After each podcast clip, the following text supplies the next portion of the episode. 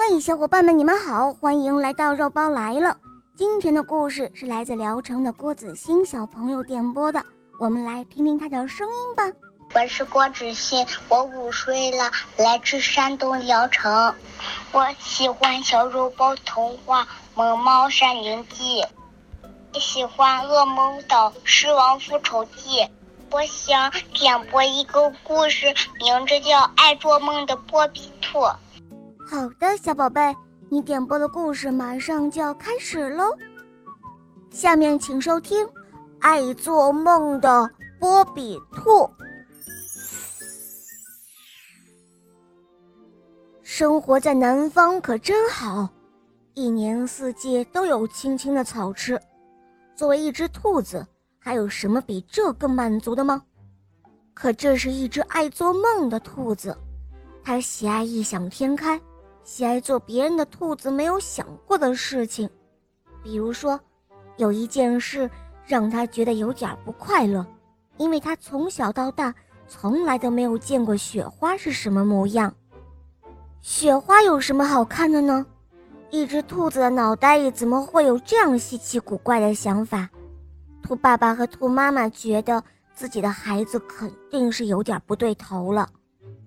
这只名叫波比的兔子。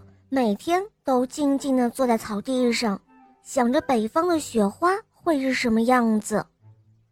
就在深秋的一天，波比照样静静地坐在草地上，想着北方雪花的时候，发现一只大雁从北方飞来了。波比兔子朝大雁招手，问他说：“嗨，你见过北方的雪花吗？”你能够告诉我雪花是什么样子的吗？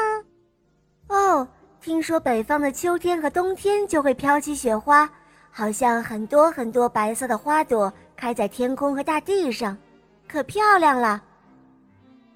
本来大雁一到秋天就会往南飞，所以它也从来没有见过雪花。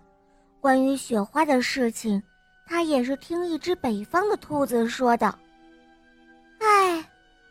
怎么能知道北方的雪花是什么样子呢？波比兔还是有些不甘心地问道。“哦，这样吧，如果你真的想了解雪花，我可以告诉你我的朋友芭比的通信地址。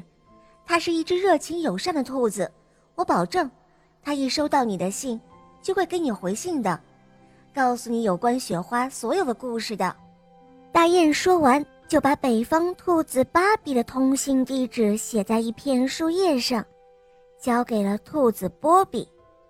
哇，太好了！我怎么没有想到这个主意呢？谢谢你了，大雁，我马上就写。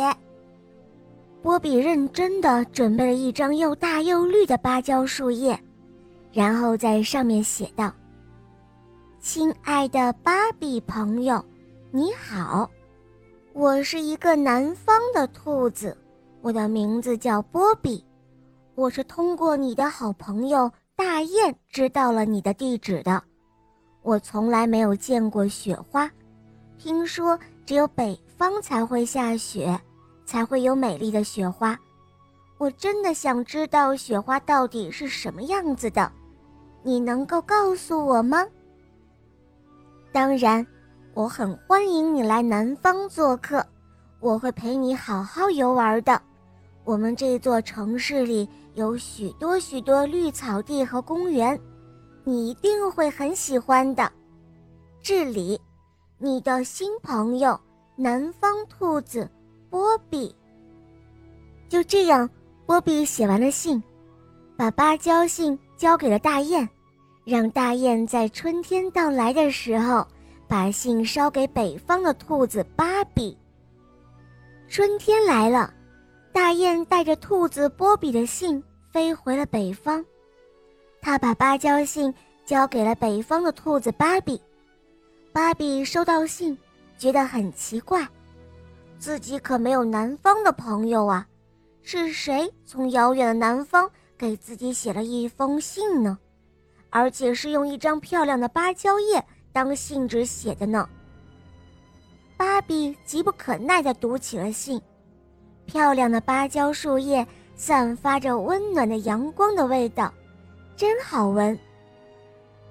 读完了信之后，芭比就明白了，原来南方的兔子波比想知道下雪是怎么回事，这可难不倒芭比的。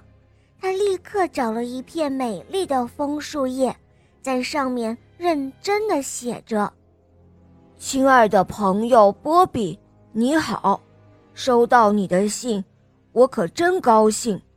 我还没有南方的朋友呢。”南方一定很美丽吧？我听大雁说，那里冬天也不下雪，还有青青的草吃。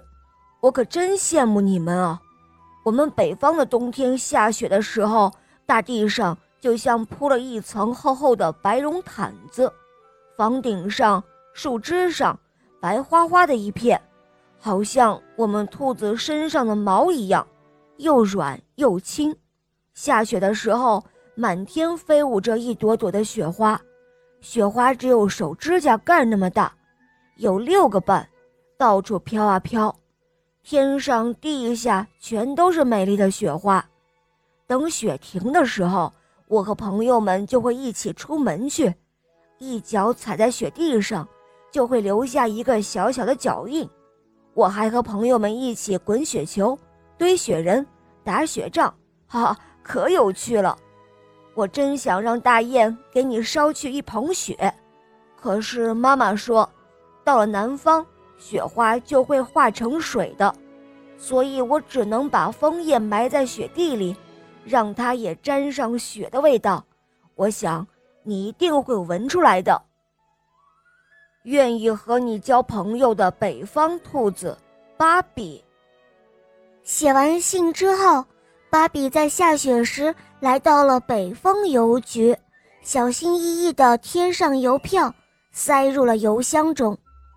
冬天来了，波比收到了北方兔子芭比的枫叶信。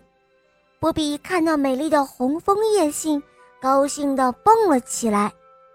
北方来的信，上面还有雪的味道呢。现在波比知道下雪是怎么一回事了，而且。他还交到了一个北方的好朋友。有了这个北方的朋友芭比，兔子波比可不再只是一只南方的兔子了，他还知道许多北方的事情了呢。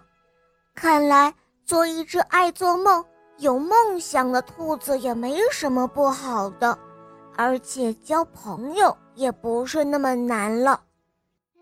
好了，伙伴们，这个故事肉包就讲到这儿了。郭子欣小朋友点播的故事好听吗？嗯，你也可以让家长来帮你点播故事哦。更多好听的童话，可以在公众号搜索“肉包来了”，在那儿留言关注我，或者在喜马拉雅搜索“小肉包童话”。我的同学是夜天使，一起来收听小肉包和史上最萌的吸血鬼女孩的故事吧。好啦，我们明天再见哦，么么哒。